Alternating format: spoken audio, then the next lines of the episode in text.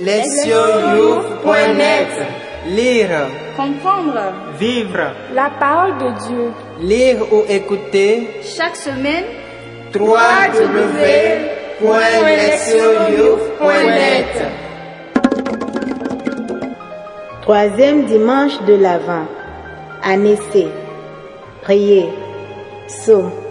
Cantique. Isaïe 12, versets 2 à 6. Voici le Dieu qui me sauve. J'ai confiance. Je n'ai plus de crainte. Ma force et mon chant, c'est le Seigneur. Il est pour moi le salut. Exultant de joie, vous puiserez les eaux aux sources du salut. Rendez grâce au Seigneur, proclamez son nom, annoncez parmi les peuples ses vos faits. Redites-le, sublime est son nom.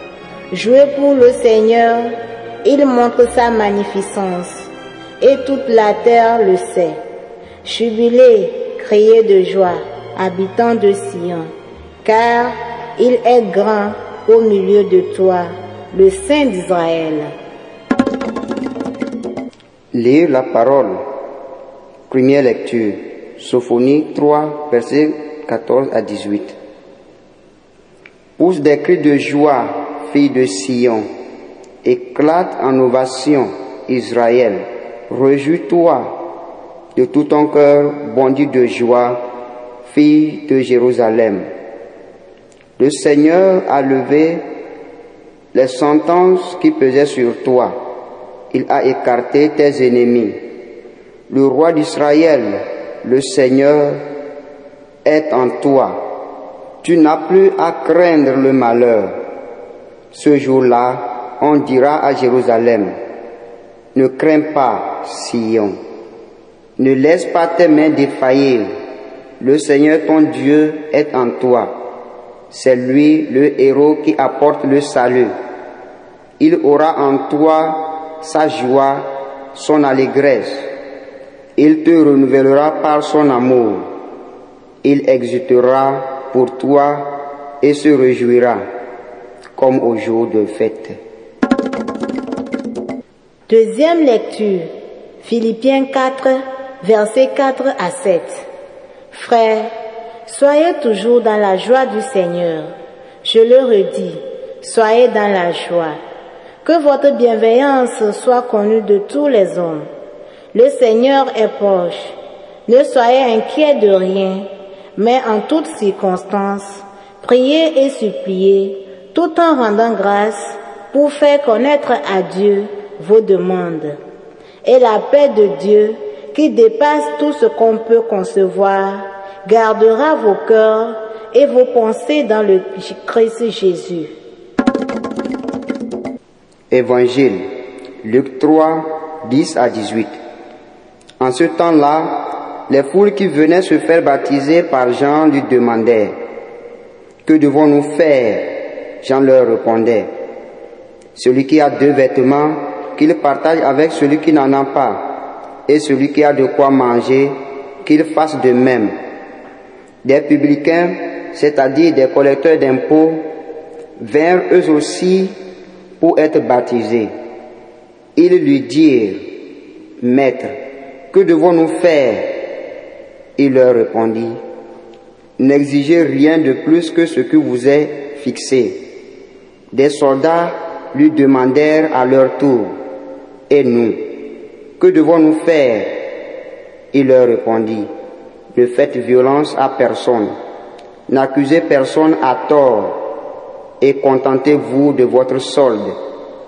Or, le peuple était en attente, et tous se demandaient en eux-mêmes si Jean n'était pas le Christ. Jean s'adressa alors à tous. Moi, je vous baptise avec de l'eau, mais il vient, celui qui est plus fort que moi. Je ne suis pas digne de dénouer la courroie de ses sandales.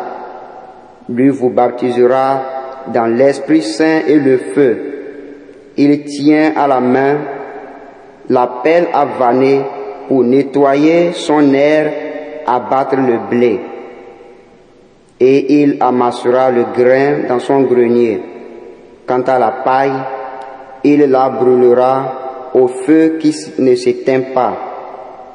Par beaucoup d'autres exhortations encore, il annonçait au peuple la bonne nouvelle. Entendre la parole. Le thème. La joie véritable. Le troisième dimanche de l'Avent est appelé dimanche de Gaudete. En latin, Gaudete signifie réjouissez-vous. Et c'est bien sûr ce thème que portent les lecteurs de ce jour. Ce débordement de vraie joie n'est pas dû au fait d'atteindre une quelconque prospérité matérielle ou de ressentir une sécurité extérieure. La joie véritable résulte bien plutôt de l'anticipation fervente du salut de Dieu. Cette anticipation permettant aux croyants, à la croyante, de se réjouir de la présence divine dans sa vie en dépit des misères, des souffrances, des pertes et des effondrements qui ponctuent toute existence humaine. La première lecture extraite du livre du prophète Sophonie contient un chant de victoire joyeux pour Jérusalem. Or, ce livre dans son ensemble est dominé par des prophéties de malheurs proférées à l'encontre de Jérusalem et de toute l'humanité. Le prophète en effet avertit son peuple de la venue du jour du Seigneur, un jour terrifiant qui se caractérisera par une destruction cataclysmique, laquelle effacera les nations païennes. Ce sera aussi un jour de jugement pour les Israélites infidèles qui auront à subir le même sort que les adorateurs d'idoles. Dans ces oracles, Sophonie pour faire de sévères avertissements, annonçant à Jérusalem et à ses habitants qui seront détruits à cause de leur infidélité à Dieu et parce qu'ils ont adopté le culte païen assyrien. La première lecture de ce jour contient le neuvième et dernier oracle de ce livre prophétique. Un oracle qui apporte un changement important au niveau du ton et du contenu. Sophonie est passé des annonces d'un malheur imminent à des promesses de salut et de restauration. Le texte commence par une invitation. Pousse des cris de joie, fille de Sion. Éclate en ovation, Israël. Réjouis-toi de tout ton cœur, bondit de joie, fille de Jérusalem. Par ces paroles, le prophète invite la fille de Sion, qui personnifie la ville de Jérusalem, à pousser des cris de joie. Mais pourquoi cette joie? Comme le sujet le texte, c'est la perspective de la restauration future de la cité qui motive l'appel à exulter. Ayant affirmé que la ville serait enveloppée de ténèbres et serait détruite, le prophète parle maintenant d'un avenir où elle n'aura plus à craindre les ennemis et où elle ne sera plus menacée de destruction, tant en ce qui concerne sa vie qu'en ce qui concerne ses biens. En outre, le Seigneur, le roi d'Israël, reviendra en elle. La présence de Dieu au milieu de son peuple à Jérusalem restaurera la paix et l'harmonie, éliminant la peur des désastres à venir. L'appel à se réjouir même si plane, l'ombre d'un malheur imminent s'enracine dans une connaissance et une compréhension sûre du Dieu d'Israël.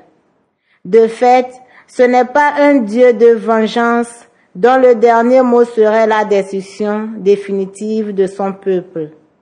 Il est le Dieu qui, après un temps de correction et de châtiment, restaurera Israël et le réunira à lui. Sophonie partage sa connaissance avec ses compatriotes et c'est elle qui provoque cette réjouissance authentique. Dans la deuxième lecture, Paul invite les croyants et les croyantes de Philippe à être toujours dans la joie du Seigneur. Cette invitation a de quoi surprendre, sachant que l'apôtre écrit ces mots alors qu'il se trouve en prison. La lettre aux Philippiens est parfois appelée la lettre de la joie à cause de sa tonalité chaleureuse et optimiste. Mais il ne faudrait pas oublier pour autant que Paul écrit alors qu'il est prisonnier à cause de l'Évangile. Malgré sa captivité et le danger qui pèse sur sa vie, Paul appelle avec une grande insistance les chrétiens et les chrétiennes à être toujours dans la joie du Seigneur. Le motif de cette joie est la proximité du Christ. On pourrait penser que la réaction naturelle à cette venue, tant attendue du Seigneur appelé parousie, soit de l'ordre de l'angoisse et du tourment. Mais il n'en est pas ainsi. Paul croit que la réponse chrétienne à la venue du Christ est la joie. Ce débordement de joie dans la vie d'un croyant ou d'une croyante s'enracine dans une relation profonde et constante avec le Christ qui permet de surmonter les épreuves, les discordes, les angoisses et les peines. Voilà pourquoi l'expression dans le Seigneur, car en grec, il s'agit littéralement de se réjouir dans le Seigneur, est essentiel pour comprendre l'appel de Paul à la joie. Cet état intérieur conduit à une prière continuelle et à la louange incessante. En toutes circonstances, priez et suppliez tout en rendant grâce pour faire connaître à Dieu vos demandes. Ainsi, la paix de Dieu qui dépasse tout ce qu'on peut concevoir gardera les cœurs et les pensées dans le Christ Jésus. La joie qui va de pair avec la prière et la louange est la réponse ajustée à la venue du Seigneur, lequel apporte la paix. La confiance personnelle de Paul, alors qu'il souffre en prison, découle à n'en point douter d'un désir ardent du retour du Christ. La lecture de l'Évangile rapporte la rencontre de Jean-Baptiste avec les auditeurs de son message. La proclamation de Jean a pour objectif de préparer ses contemporains à la venue de Jésus par un appel à repentance et à la conversion. Comme un vrai prophète, Jean utilise des mots forts pour décrire le jugement qui s'abattra sur ceux qui s'obstinent dans leur refus de se repentir. Il parle de Jésus en disant qu'il tient à la main la pelle à vanner pour nettoyer son air, abattre le blé et qu'il amassera le grain dans son grenier. Quant à la paille, il la brûlera au feu qui ne s'éteint pas.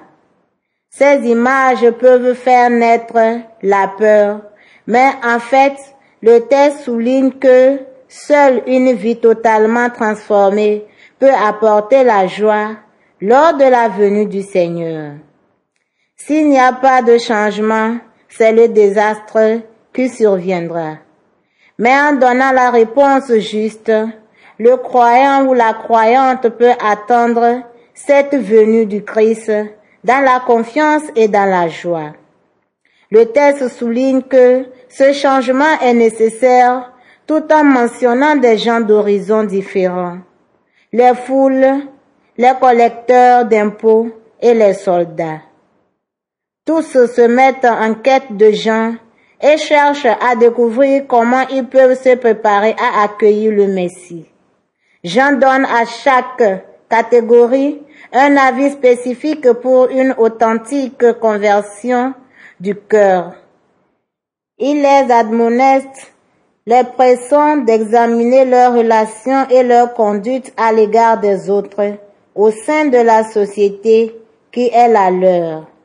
Même si ces réponses sont différentes en fonction du groupe de personnes auxquelles il s'adresse, le conseil donné est fondé sur un principe de base similaire. Il leur demande de changer leur cœur, ce qui entraînera un changement de vie. Ainsi, les collecteurs d'impôts devront-ils résister à la tentation d'exiger plus que le montant fixé et donc de faire des bénéfices illicites? Les soldats ne devront pas faire un mauvais usage de leur pouvoir en faisant violence à autrui. Les foules, quant à elles, devront partager leur surplus avec les nécessiteux. Le message de Jean est empreinte d'un grand sens de l'urgence quand il insiste sur l'obligation de produire des fruits de conversion tangibles. Il n'y a pas de place ici pour les faux semblants et la tromperie. En final, le message de Jean est une bonne nouvelle. C'est un message de joie fondé sur l'anticipation d'un monde transformé, d'un monde où se laisse percevoir la possibilité du salut de Dieu à travers notamment les transformations sociales. Les lectures de ce dimanche appellent à une joie authentique en identifiant la source de cette joie. Sophonie invite les Israélites à se réjouir parce que Dieu prend à cœur la restauration de son peuple. En fait, il en a toujours été ainsi même lorsqu'Israël a traversé des périodes de discorde, de lutte, de conflit et de dévastation. L'apôtre Paul appelle avec une insistance toute particulière ses destinataires à se réjouir et à expérimenter le don de la paix, alors même qu'il languit en prison. En fait, il perçoit la présence de Dieu et anticipe la parousie, le jour de la libération et du salut, qui est la cause de cette joie insurpassable. Jean-Baptiste appelle les gens à changer leur cœur et à adopter un autre style de vie afin de se préparer à l'avènement du Messie, promis à partager la joie de l'ère messianique.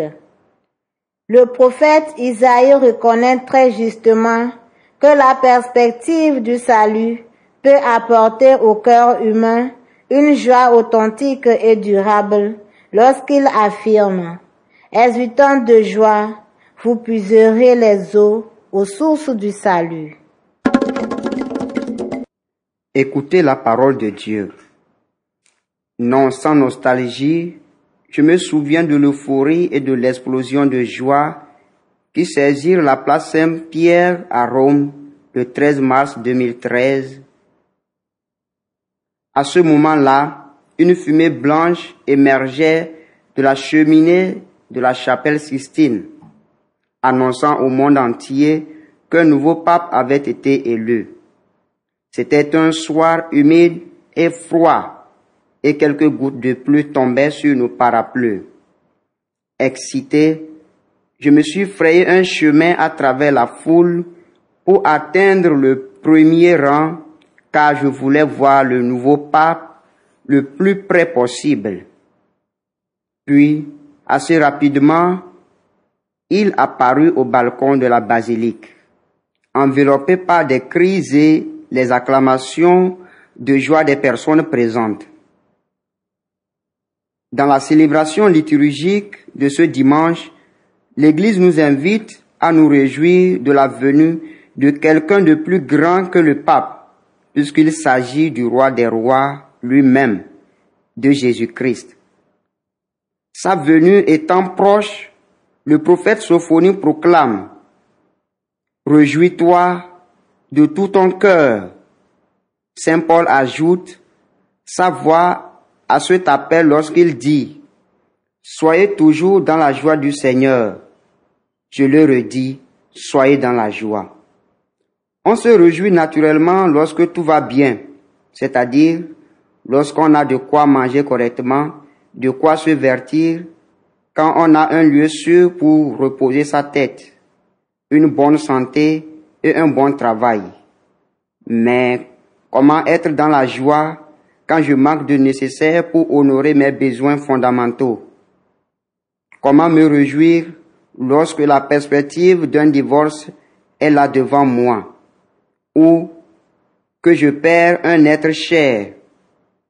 Comment puis-je être dans la joie quand je reçois le diagnostic d'une grave maladie? Comment est-il possible de me réjouir lorsque je me fais voler mon dernier sou? La lettre de Saint Paul, rappelons-le, n'a pas été écrite depuis un hôtel 5 étoiles, mais depuis une prison. Peut-être pourrions-nous mieux comprendre comment on peut trouver sa joie en un tel lieu en reprenant une nouvelle fois le test de l'Évangile. Le message de Jean-Baptiste est un appel à changer son état d'esprit, ce qui entraînera une nouvelle manière d'agir. Or, ce qui nous dérobe souvent notre joie est précisément un mauvais état d'esprit. Un proverbe africain le suggère bien quand il dit Ce n'est pas d'avoir beaucoup qui apporte la joie, mais de donner. Un proverbe similaire ajoute Il y a de la joie à rendre autrui joyeux. Jean-Baptiste le dit à la foule celui qui a deux vêtements, qu'il le partage avec celui qui n'en a pas, et celui qui a de quoi manger, qu'il fasse de même. Oui, si vous voulez être heureux, cherchez à rendre les autres heureux. En outre, une mentalité qui ne peut s'accommoder d'une souffrance potentielle enlève à la personne toute possibilité de joie face aux défis. Suivre Jésus ne veut pas dire que nous n'aurons pas d'épreuves et de tribulations. La pratique de la vertu d'espérance est nécessaire pour que nous puissions ressentir de la joie en dépit des défis nous sont lancés. La proclamation de la bonne nouvelle par Jean-Baptiste est un appel à casser tous les a priori qui nous éloigne de Dieu. C'est un appel à développer de nouveaux modes de penser et d'agir, des modes fondés sur la vérité. Laissons donc tomber tout ce qui nous dérobe notre joie et confions à Jésus tous nos soucis et tous nos fardeaux. Proverbe. Il y a de la joie à rendre autrui joyeux. Proverbe africain. Agir, s'examiner. De quoi est-ce que je fais dépendre mon bonheur? Est-ce des valeurs durables et des pratiques qui me viennent de la foi en Jésus-Christ? De quand date le dernier moment où j'ai rendu quelqu'un d'autre heureux cette expérience a-t-elle accru mon bonheur personnel? Répondre à Dieu. Je me tourne vers Dieu dans un esprit de conversion, renonçant à toute forme d'égoïsme, et je prends la résolution d'être plus détaché de moi dans mes relations avec les autres. Répondre à notre monde. Au cours de cette semaine, je guetterai toute occasion possible pour rendre une personne heureuse, soit en partageant avec elle quelques biens matériels, soit en posant un simple geste de bienveillance ou d'attention.